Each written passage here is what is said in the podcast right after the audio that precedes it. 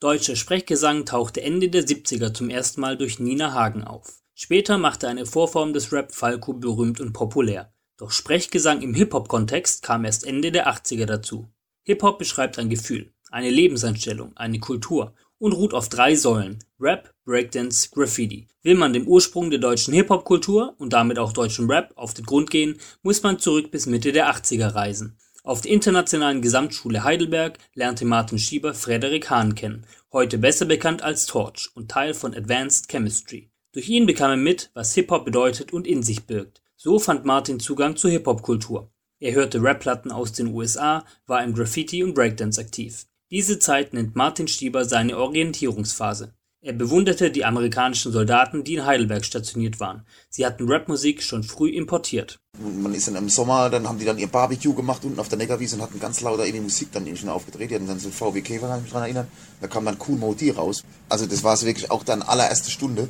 Und die haben uns dann irgendwie da auch fasziniert. Man hat irgendwie geil gefunden, was die da machen und dass die Rapmusik hören und fanden das auch cool. Ne? Und deswegen waren wir ganz früh da irgendwie mit in Berührung gekommen. Die GIs mit ihren eigenen Kombos, mit ihren eigenen Bands im Schwimmbadclub sind da aufgetreten und wir sind da alle hingepilgert, ne? geschlossen. Dann zu zwölf sind wir da eingelaufen und haben halt mit denen gefeiert. Das war schon geil.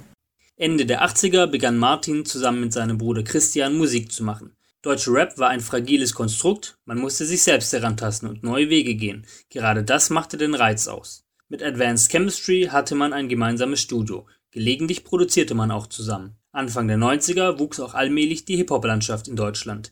In verschiedenen Städten bildeten sich Gruppierungen, die sich zu vernetzen begannen. Aus einer Szene von anfänglich wenig Leuten wurde schnell eine große Gruppe Gleichgesinnter. Du bist dann halt auf Jams gefahren nach Hamburg und da war scheißegal, ob du vier Stunden Zug gefahren bist und irgendwie dein Taschengeld auf den Kopf gehauen hast, sondern bist dann da hochgeschossen und hast mit denen dann halt die Jams gefeiert. Ne? Da waren dann aber auch nicht viele Leute, da waren vielleicht 150 Leute.